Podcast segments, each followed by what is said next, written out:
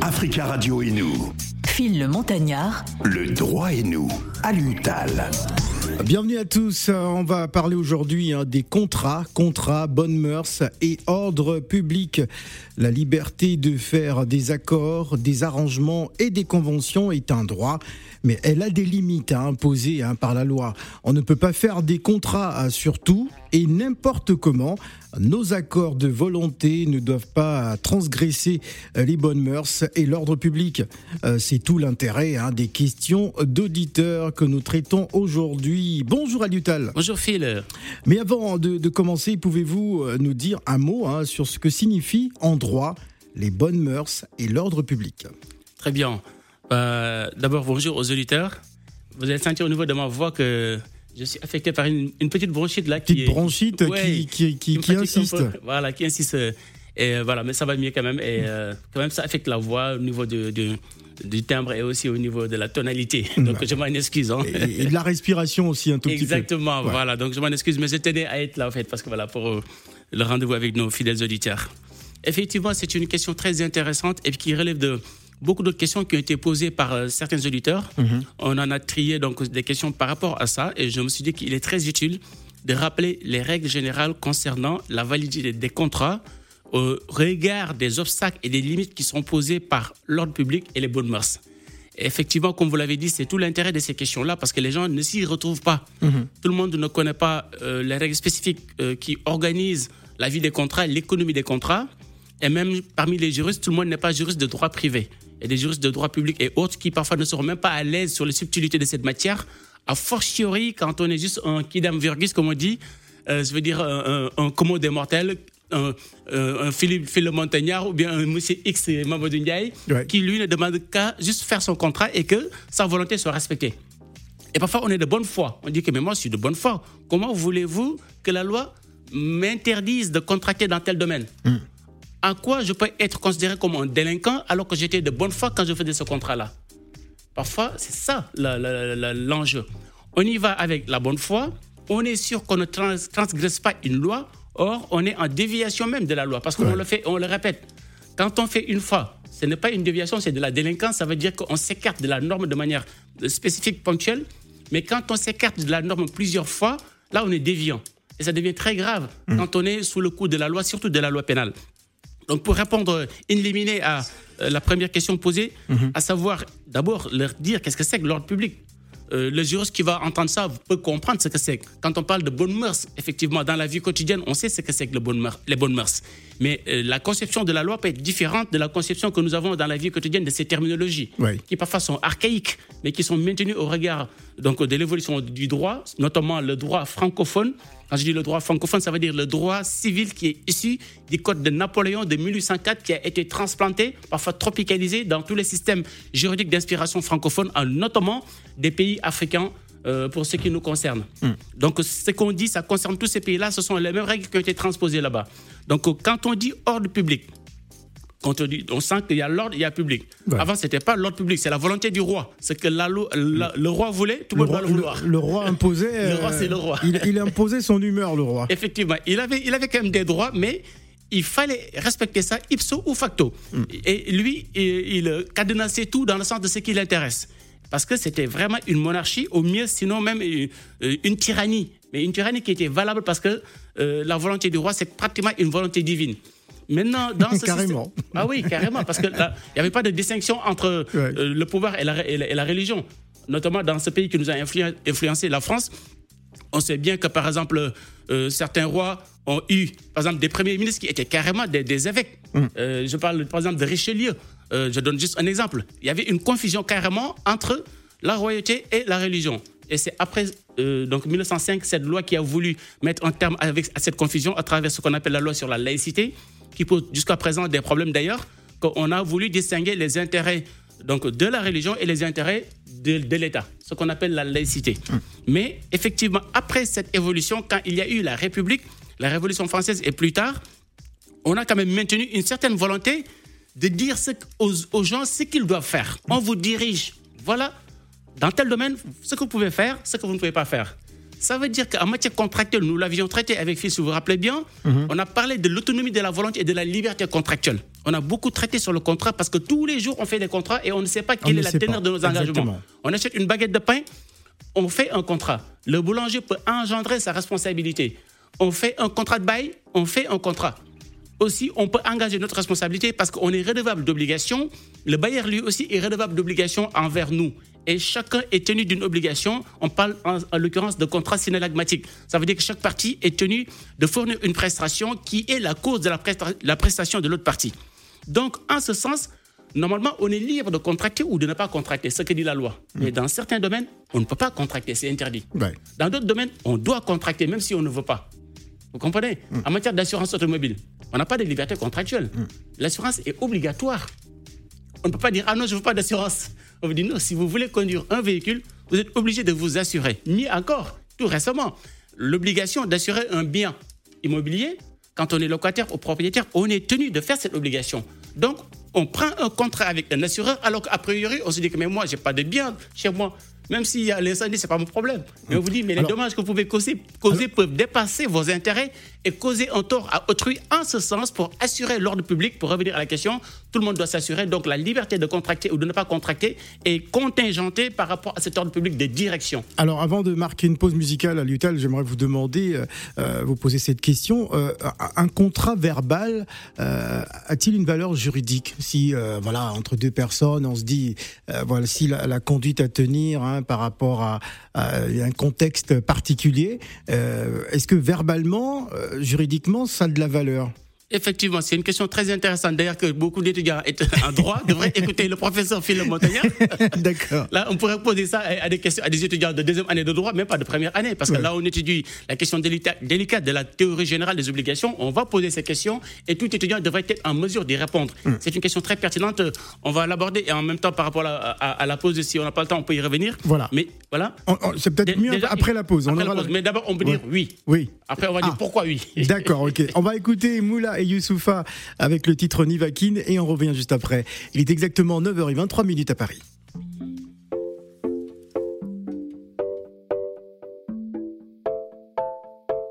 This is Miss Nivakin. Le médicament s'appelle Moula. Le, médi, le médicament s'appelle Moula. Le médicament s'appelle Moula. Le médi, le médicament. C'est sur mon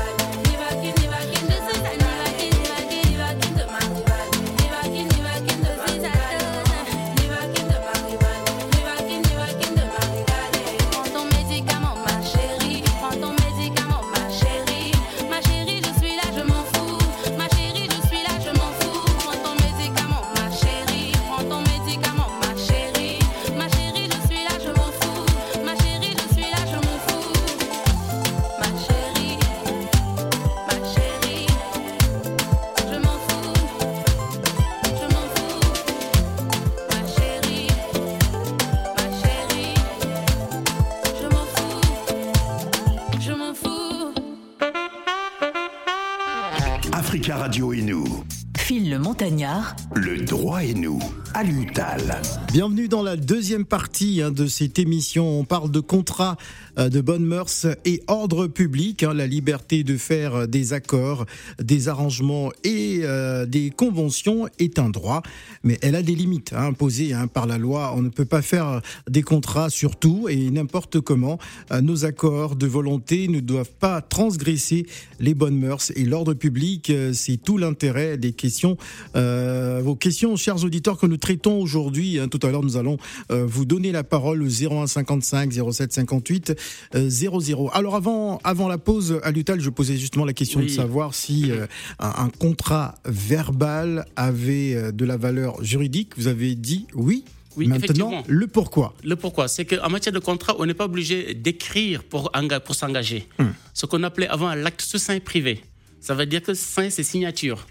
C'était la, en fait, euh, l'écrit, c'était le- la règle principale pour contracter. Mais tout le monde ne sait pas écrire, tout le monde ne savait pas écrire. Ça n'empêche pas aux personnes qui ne savent pas écrire de prendre des conventions verbalement. Oui. Maintenant, la question qui va se poser, c'est la preuve. C'est ça la pertinence de votre question. Exact. Si on prend un contrat verbalement, tout un chacun peut dire Ah non, moi, j'ai pas contracté. hein. Euh, Madame va. Il s'est déjà arrivé. Hein. Mais oui, mais quand on va dans un restaurant, on fait, on fait pas un écrit pour prendre, pour commander un yassa ou bien un, un on le fait verbalement, c'est un contrat. Donc il y a des indices, des éléments qui vont attester que il y a bien eu un contrat. On ne peut pas commander son mafé. On va dans son foyer de terre dans le 13e arrondissement, ou bien dans, dans le foyer chevalerie. On commande son mafé, on marche bien, on dit je pars. Ah non, je, vous me l'avez donné, il n'y a pas de contrat. Ouais. Les éléments qui entourent la circonstance vont attester qu'il y a eu bien un contrat. Vous avez bien été là, vous êtes assis, vous avez mangé, vous êtes bien délecté. Ça, ce sont des indices concordants qui vont attester qu'il y a et bien eu un contrat alors qu'il y avait juste un accord verbal. C'est un exemple qu'on peut étendre dans euh, de toutes les situations. Il est possible de contracter juste verbalement. Mieux encore, il est même possible de contracter sans dire. Je veux dire, même, même sans parler. Sans parler. Le silence Ah. peut valoir. Ah d'accord, En droit, le silence peut valoir de la parole. d'accord. En droit, il y a des silences qui vaut plus que la parole, qui sont bruissants de parole, comme on dit. Ça veut dire que le fait de se taire, on vous propose, Phil, je vais garer votre voiture là-bas, je garde ça, euh, et vous me payez de, de 5 euros par, euh, par heure. Vous dites rien. Ça vous arrange. Je le fais, vous n'avez rien dit. Ouais. Il n'y a pas de parole. Et ça vous engage parce que les circonstances font que, effectivement, vous êtes engagé par tacite euh, acceptation. On peut s'engager aussi par tacite reconduction parce qu'il y a eu un contrat et on n'a pas besoin chaque fois de se revoir pour le renouveler. On considère que le contrat a été reconduit par tacite reconduction. Ça veut dire qu'il n'y a pas de verbe, il n'y a pas de texte, il n'y a pas d'écrit. Donc Alors- ça, c'est vraiment possible. oui. Alors, à l'UTEL, avant de donner la parole euh, aux auditeurs, un autre cas de figure, euh, au sorti du confinement, hein, notamment du côté de, de Libreville euh, au Gabon, il y a eu une multiplication de procès hein, par, par rapport à, à certains, euh, des, des- comment dire, des, des, des bailleurs en fait qui n'ont pas pu euh, gagner fonds, hein, parce que certains ne payaient plus de loyer, puisqu'il n'y avait pas de travail, on est en confinement, donc on n'a pas d'argent pour payer de loyer. Et certains, euh, certains euh, locataires euh, sont, ont réussi justement à gagner des procès, tout simplement parce que on louait sa maison par contrat de confiance. Et Est-ce que ça, ça, ça, ça a de la valeur juridique également, hein, de donner sa parole et dire bon écoutez, vous avez des enfants, ce n'est pas bien grave, prenez ma maison et puis chaque fin du mois vous me payez, même s'il n'y a pas de contrat. Euh, et il y a eu des procès par rapport à, à ce, ce type de contexte. Effectivement, c'est possible, mais après, le bailleur devrait avoir intérêt à avoir des indices qui montrent carrément qu'il s'agit d'un contrat et non pas d'un prêt. Parce que le prêt, c'est aussi une convention qui peut lier des parties. On peut faire un prêt à titre gratuit et c'est un contrat quand même. Tous les contrats ne sont pas onéreux. Ça veut dire ne reposent pas sur un intérêt. Je peux vous prêter à titre gracieux. Donc, parce que vous avez un problème, on est d'accord, je vous le prête, vous me le restituez. Le bailleur a intérêt à le faire. Sinon, il va incomber, incomber à ce bailleur de prouver qu'il s'agissait bel et bien d'un contrat onéreux et non pas d'un prêt. Sinon, devant un tribunal, le bailleur aura du mal et c'est le locataire qui aura plus tendance à, à- à- à gagner. On l'a dit tout à l'heure par rapport à l'ordre public. Il y a l'ordre public des directions dont on a parlé. Vous m'avez posé la question. Il y a un autre ordre public, l'ordre public de protection. Ça veut dire la partie faible dans cette transaction entre le bailleur et le locataire. La partie que la loi aura tendance à protéger au titre de l'ordre public de protection, ce sera le locataire. Il en, est de même par rapport aux, euh, relations au pluriel, je parle de au pluriel professionnel, entre l'employeur et l'employé. C'est pourquoi au niveau des prud'hommes, comme les prud'hommes étaient créés, c'était carrément pour créer cette nuance entre le rapport économique qui est beaucoup plus fort, ce rapport au profit de l'employeur qu'au profit de l'employé, le salarié, qui parfois peut être vulnérable. Il en est ainsi du consommateur, il en est ainsi du non-professionnel qui traite avec un professionnel. Donc ça, ça permet aussi par ricochet de répondre à toute l'ampleur de la question qu'est-ce que c'est que l'ordre public? À côté, il y a les bonnes mœurs avant de donner la parole à, à l'auditeur. Les contrats doivent aussi respecter les bonnes mœurs. Ça veut dire qu'on ne peut pas contracter sur n'importe quoi. Donc ça veut dire les bonnes mœurs. Maintenant, c'est une notion qui évolue avec le temps. Ouais. Ce qui était les bonnes mœurs au moment de la codification du Code civil en 1804 par Napoléon, ce n'est plus le cas aujourd'hui. Avant, deux hommes qui s'embrassaient dans la rue violaient les bonnes mœurs, Ah. commettaient un attentat à la pudeur et Ouais. étaient sanctionnés sévèrement. Aujourd'hui, non seulement ils peuvent s'embrasser, mais ils peuvent même se marier. Ils peuvent même adopter des enfants. Ouais. Allez, on va partir. Ça me fait penser, euh, j'ai- tout de suite vu une image euh, il y a, il y a- il y a une quinzaine, euh, enfin, il y, a, il y a à peu près une vingtaine d'années, lorsque j'arrivais à, Bastille, j'étais tombé justement sur un couple d'hommes qui, qui s'embrassaient. Lorsqu'on arrive d'Afrique, parfois, Ça choque. ça Je choque. pense que nous sommes tous dans ce cas. Moi-même, ça m'est arrivé. Moi, c'était, comment on appelle, euh, le- le- le- c'est la rue de la Roquette. Ouais. C'est là, moi, c'est aussi, j'étais là-bas, la Ouais, rue de la c'est Roquette. sur la rue de la Roquette, Il y a justement. des, des, des- on appelle des clubs euh, latinos où on était partis étudiants pour danser. Exact. Et on a, on a pu voir, moi, ils ne sont pas embrassés, mais c'était un black Ouais. qui faisait des manières de filles. Et j'ai fait demi-tour. Vraiment, je voulais même pas le voir. Lorsqu'on arrive d'Afrique, parfois on peut être, euh, on peut être très choqué. On va donner la parole à, à Touré. Bonjour Touré. Euh, bonjour, monsieur, euh, monsieur, euh, monsieur Phil. Bonjour. Bonjour. Bonjour, monsieur Touré. Euh, euh, comment ça va, monsieur Alou Bonjour. Je, vais bien avec vous. Ah, euh, ouais, Excusez-moi, moi je n'appelle pas sur le thème parce que. Et il faut appeler sur le thème, monsieur. Hein Ah oui. ah oui, il faut Non, poser des questions sur le thème. On a beaucoup de choses à dire. Comment? Oui. Non, j'arrive, quand je t'appelle, il n'arrive pas à te joindre. Voilà pourquoi. Ah, il était. Ah, il- mais j'étais voilà, pas, des- pas pour disponible. des- Vous sentez même, là, je fais un effort, monsieur. Pour des raisons de santé, donc Ouais. euh, on va pas divulguer à chaque Ah, fois. Ah oui, et je pense même. euh, voilà. Voilà. Et en plus, le fait d'appeler à la radio pour le dire en direct, ça vous donne pas plus de droits. hein. Je vais pas me lever exprès pour venir vous voir alors que je suis malade, monsieur. Donc quand je suis pas non, disponible, c'est qu'il y a une raison. J'étais, j'étais pas là et là je suis là. Donc ça ne sert à rien d'appeler en direct parce qu'il y a des gens ils le font pour mettre la contrainte. Il y en a même un qui m'a dit et c'était un touriste. J'espère que c'est pas vous. Je vais parler au directeur de la radio. Je vous ai appelé, vous n'avez pas décroché. Pourquoi vous ne décrochez pas? Je vais appeler le directeur de la radio et c'était un touré. Ouais. non, mais euh, Touré. Donc, si euh, vous voulez, Monsieur Tal est maintenant dyna- dynamique, vous pouvez appeler. Mais n'appelez pas pour dire ces genres de questions qui ne servent à rien du tout, qui nous font perdre 5 minutes pour dire des choses utiles. Alors on va justement av- avancer, on va remercier à Monsieur Touré euh, pour cet appel. Je rappelle le numéro de téléphone hein, que, que vous connaissez bien évidemment 01 55 07 58 00. Alors on va poser cette question d'auditeur à Lutal. Oui. Euh, J'ai été dans un salon euh, de, massage dans le 9e arrondissement de Paris hein, pour me faire relaxer. J'ai payé pour un massage euh, pour euh, la totale. euh, mais la fille euh, s'est limitée à un body body. Je sais pas ce que c'est. hein. J'ai demandé à être remboursé, mais la masseuse a refusé et a appelé un videur qui est venu me mettre dehors. J'ai quand même payé 200 euros. Euh, Je veux porter plainte et me faire rembourser. Quels sont mes droits?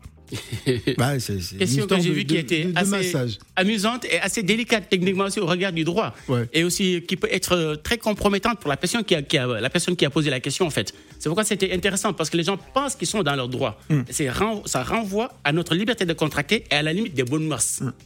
Lui, sa question, l'intérêt c'est autrement. Au regard du droit, le juriste va dire quelles sont les limites des bonnes mœurs par rapport à sa liberté de contracter? Oui. Et c'est là où sa question devait être très pertinente et très intéressante.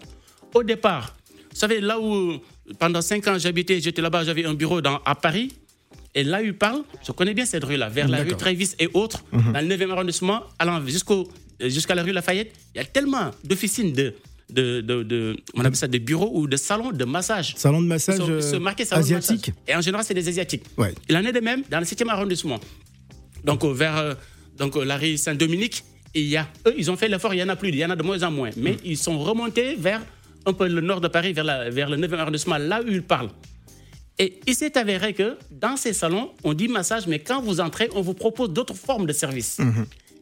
Et effectivement, si on part dans un contrat où je vous dois juste une voiture, mais après vous dites que oui, je veux la voiture et un parking, là, ça change les termes du contrat. Ouais.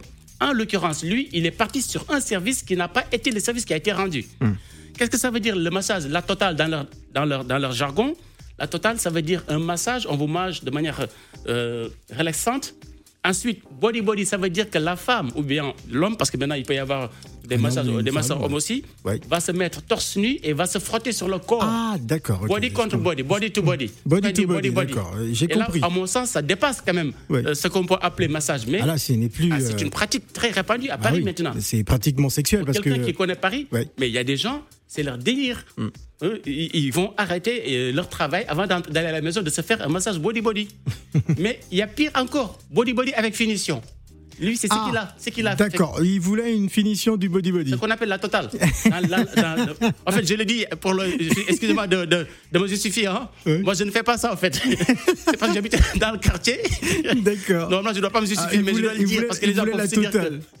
Est-ce qu'ils connaissent tout ça On est Ouais. parisiens, on connaît ce qui se passe à Paris et Ouais. j'habitais, j'étais là-bas dans ce quartier et on sait, on suit au niveau de la télé, même quand on voit les informations, on se rend compte que c'est des pratiques qui se développent en France Ouais. et notamment à Paris. Et donc, quand on dit la totale, c'est body body avec finition. Ah. Et la finition, c'est l'acte sexuel. L'acte sexuel, Est-ce que ça, c'est du massage Ce n'est plus du un massage. massage avec acte sexuel. D'ailleurs, la police court derrière ces, ces- ces salons et, et le- le- considère que c'est des gens qui, qui transgressent la loi pénale parce Mhm. qu'ils appellent à un service qui ne correspond pas à ce qu'ils offrent. Or, ce qu'ils offrent, c'est encadré strictement par la loi. Tout ce qui est prostitution ou service qui tourne autour, on ne peut pas le faire de manière libre. Donc la liberté contractuelle est encadrée par les bonnes mœurs. Ouais. Pour revenir à notre ami qui pose la question, il faut lui rappeler et rappeler à tout le monde effectivement, techniquement, il pourrait avoir raison. Parce qu'on est dans le cadre d'un contrat synalagmatique. Ça veut dire, comme j'ai dit tout à l'heure, que chaque partie est tenue de donner une prestation, un service, qui est rémunéré par la prestation de l'autre partie. Ça veut dire que dans, en matière contractuelle, il y a ce qu'on appelle la cause et l'objet. Je vais vendre un téléphone à fil. L'objet de mon obligation, c'est le téléphone. L'objet de l'obligation du fil, c'est le prix qu'il va me payer. Oui. Pourquoi je donne un téléphone à fil? Parce qu'il me paye. Alors, a priori, c'est basique. Mais toute la théorie du, droit des contrats rep- repose sur ce postulat de départ. Donc, pourquoi lui, il a donné de l'argent? Parce qu'il a payé euh, une certaine somme, jusqu'à 200 euros, pour avoir dans son esprit, comme il l'a dit, Body body, total. avec finition. Avec finition. Là, on lui a fait body body, il n'y a pas finition. Il n'y a pas finition. Lui, il n'est pas, content il est resté sur sa fin. il est resté sur sa fin. Donc techniquement, le salon pourrait avoir tort. Parce que la prestation qui a été rendue n'est pas la même que celle qui a été payée. Donc, il pourrait demander une réfaction du contrat. Quand on dit réfaction, euh, ça veut dire qu'on va diminuer, on va rééquilibrer le rapport contractuel. J'ai payé 200 pour avoir tel service, vous m'avez donné un service qui n'est pas fini. Je demande à ce qu'on diminue le quantum de ma prestation. Au lieu de 200, qu'on me paye par exemple 100. Bah. C'est ce qu'on appelle la réfaction du contrat. Alors- Techniquement, c'est ce à quoi il devrait avoir, que- avoir est- raison. Est-ce qu'il devrait porter plainte? Il devrait porter plainte à Lutal Mais c'est la question, la, la- la- la question qu'il qu'il pose. Hmm. En, en pratique, en pratique, une plainte ne marchera pas.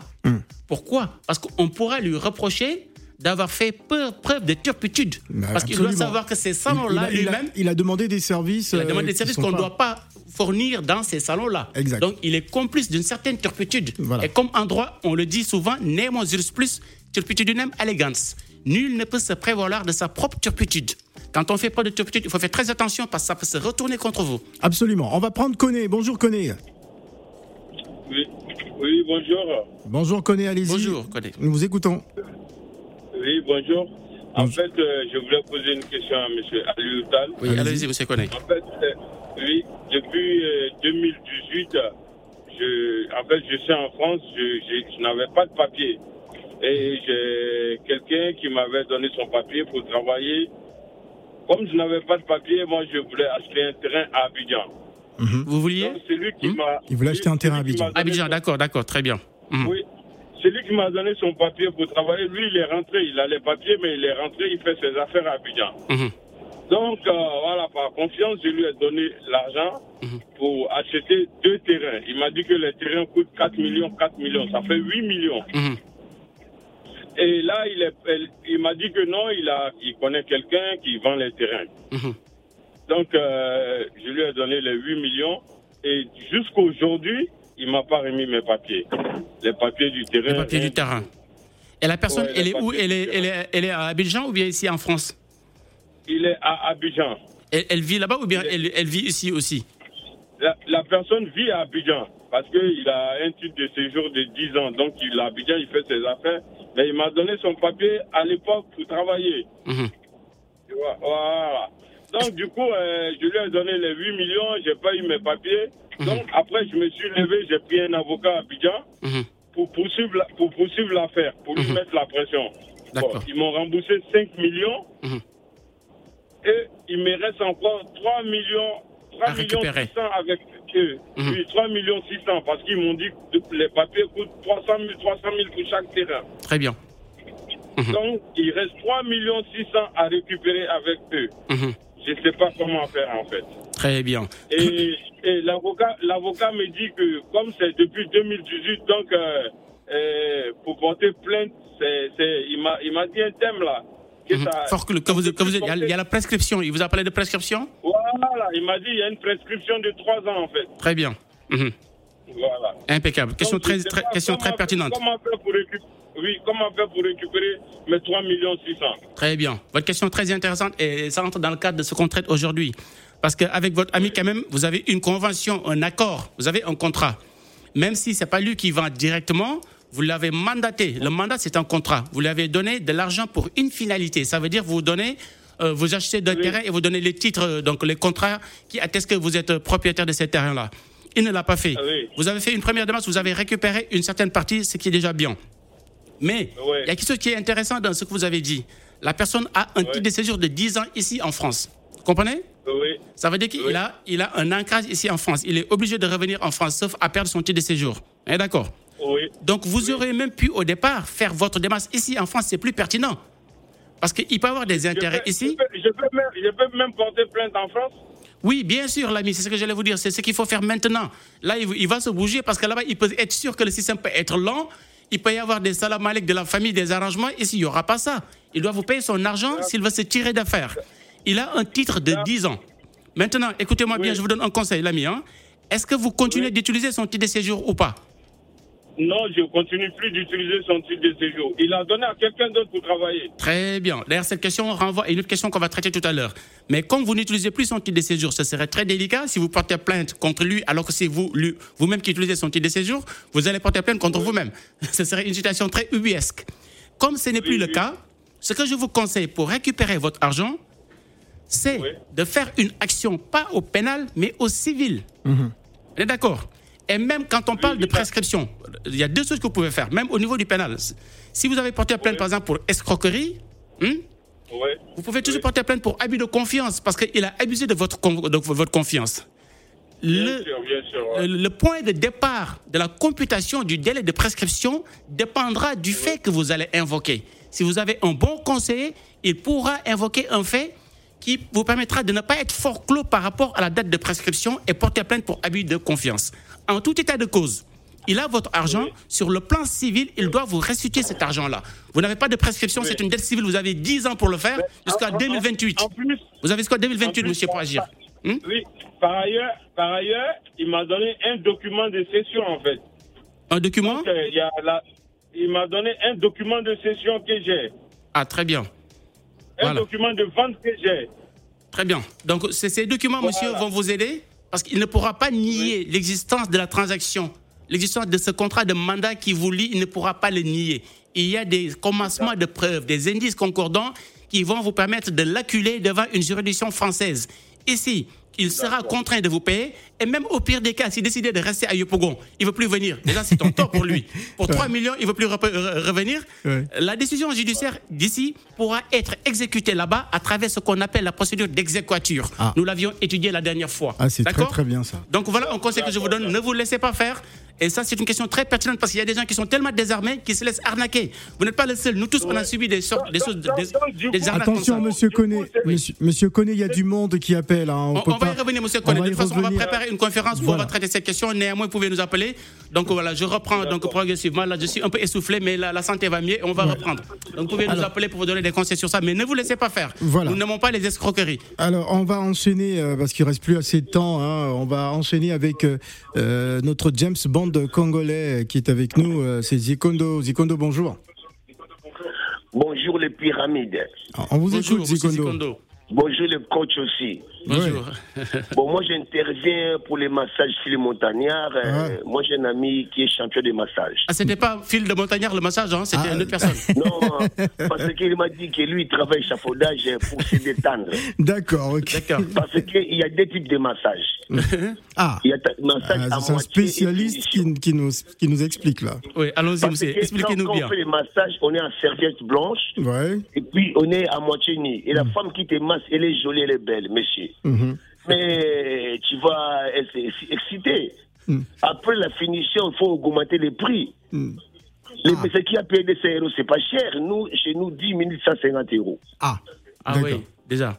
C'est pour détendre. Pour ça, la France, c'est un pays de détresse, monsieur. Boulot dodo. De Hein, stress, ici, ouais. C'est le pays de détresse. Même pour ouvrir la boîte aux lettres, tu as peur. Mhm. Parce que tu, tu vas tomber sur les impôts des huissiers. C'est pour ce cas que les Chinois, ils ont inventé les massages à Paris. Mhm. C'est les spécialités chinois, mon ami. Philippe Montagnard, je vous invite de venir masser Ah non, à non, non, non, j'ai déjà ma masseuse à domicile, donc euh, Ah, c'est la vie, pas c'est la vie besoin. Non, non, non, non, non, c'est ma femme. Merci beaucoup, euh, euh, Zikondo euh, Puntu. Alors, je vais enchaîner avec une autre question hein, d'auditeur. Il ne reste que cinq minutes d'émission à Lutal. Alors, j'ai emprunté euh, le titre de séjour de mon frère pour travailler à temps plein, alors que j'avais un titre de séjour étudiant. Euh, Quand j'ai perdu mon titre de séjour étudiant, hein, j'ai fait une demande de régularisation. Euh, Dans le dossier, j'ai mis les bulletins de paix hein, que j'ai eu avec le titre de séjour de mon frère. La préfecture a rejeté ma demande en, consi- en considération hein, que j'ai fait euh, une escroquerie et un usage de faux en présentant euh, les bulletins de paix de mon frère euh, pour me faire régulariser. Or, j'ai bien travaillé avec le titre de séjour de mon frère. Quels sont mes droits? Très intéressant aussi. Et il y a une question similaire, on n'aura pas le temps de le faire, sur, sur laquelle on va revenir la semaine prochaine. Et cette question-là euh, concernant un, un autre auditeur qui a eu aussi à faire une transaction en se faisant procurer un titre de séjour euh, Voilà, portugais. Je n'ai, je n'ai, je n'ai euh, de titre de séjour et j'ai acheté un faux titre de séjour portugais hein, pour travailler en France. Le vendeur m'assurait euh, que c'était un vrai et qu'avec la nationalité portugaise, je peux obtenir un titre de séjour hein, pour ma femme et mes deux enfants. Quand j'ai déposé une demande de titre de séjour pour ma famille, on a donné, on a donné un récépissé à ma femme, mais à ma grande surprise, ma femme et moi avons été convoqués par la police hein, qui m'a euh, fait savoir que mon titre de séjour est un faux et euh, que je ferai l'objet de poursuites pénales hein, pour faux et usage de faux. Je suis très inquiet et je veux porter plainte contre la personne hein, qui m'a vendu le titre de séjour. Quels sont mes droits Non mais euh, enfin, Non, C'est des questions très délicates, mais Ouais. qui sont très intéressantes. On va revenir sur ces deux questions, mais on va commencer cette question-là. la première. Et d'ailleurs, la personne qui a posé cette question, euh, on va la recevoir à l'association pour traiter ça, l'étudiant en l'occurrence. Ah, C'est quelqu'un avec qui je suis déjà entré en contact. Non, mais et que- déjà, si on va acheter un faux titre de séjour, euh, vous savez à quoi vous exposez. Oui, effectivement, là, c'est la question donc, de la personne qui a acheté un titre de séjour européen. L'étudiant, c'est plutôt un emprunt de titre de séjour. La personne qui nous a appelé tout à l'heure a dit qu'on lui a prêté un titre de séjour. Mais lui, son problème, c'était pas euh, re- relatif au, au prêt, à l'emprunt de titre de séjour. Or, la question qui a été posée tout à l'heure, c'est par rapport à l'emprunt de titre de séjour, qui est une pratique très fréquente et qui peut causer beaucoup de dommages. Il faut qu'on y revienne la semaine prochaine pour dire aux gens quels sont les tenants et les aboutissants et quels sont les risques encourus.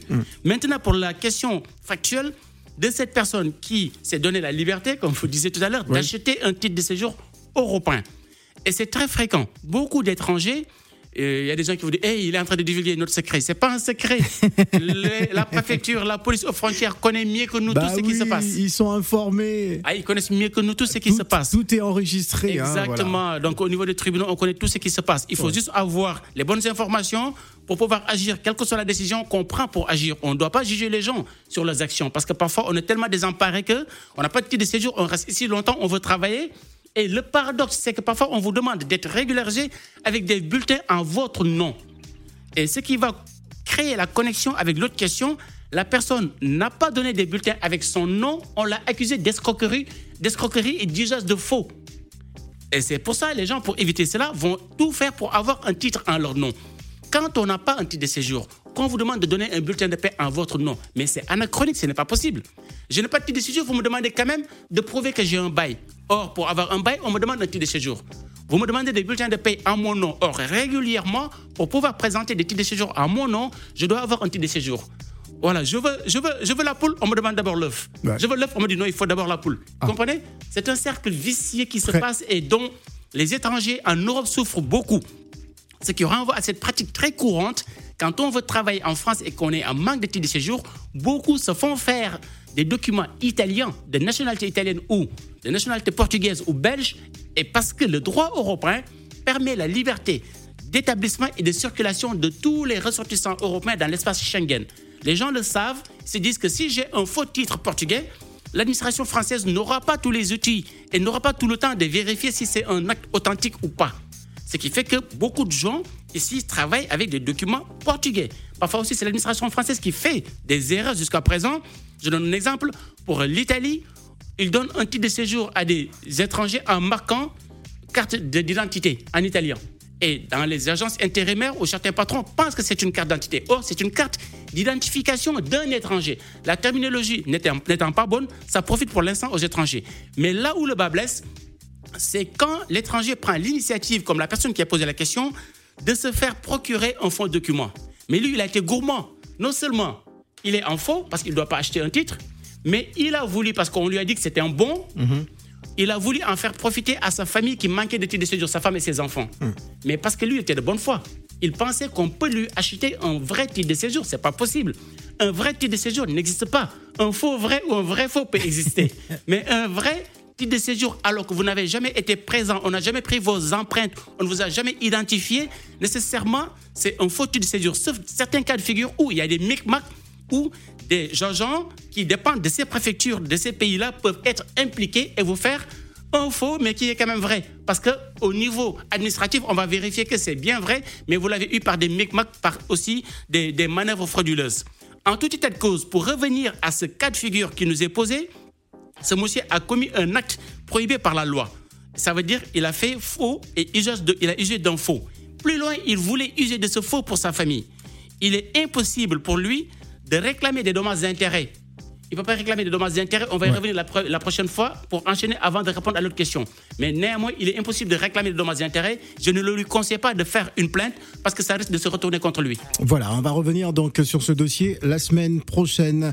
Euh, mercredi prochain, on espère qu'Alutal sera en Je forme. serai là, là, bien- je serai bien- en grande forme là. en grande forme. Merci Alutal. Merci Phil.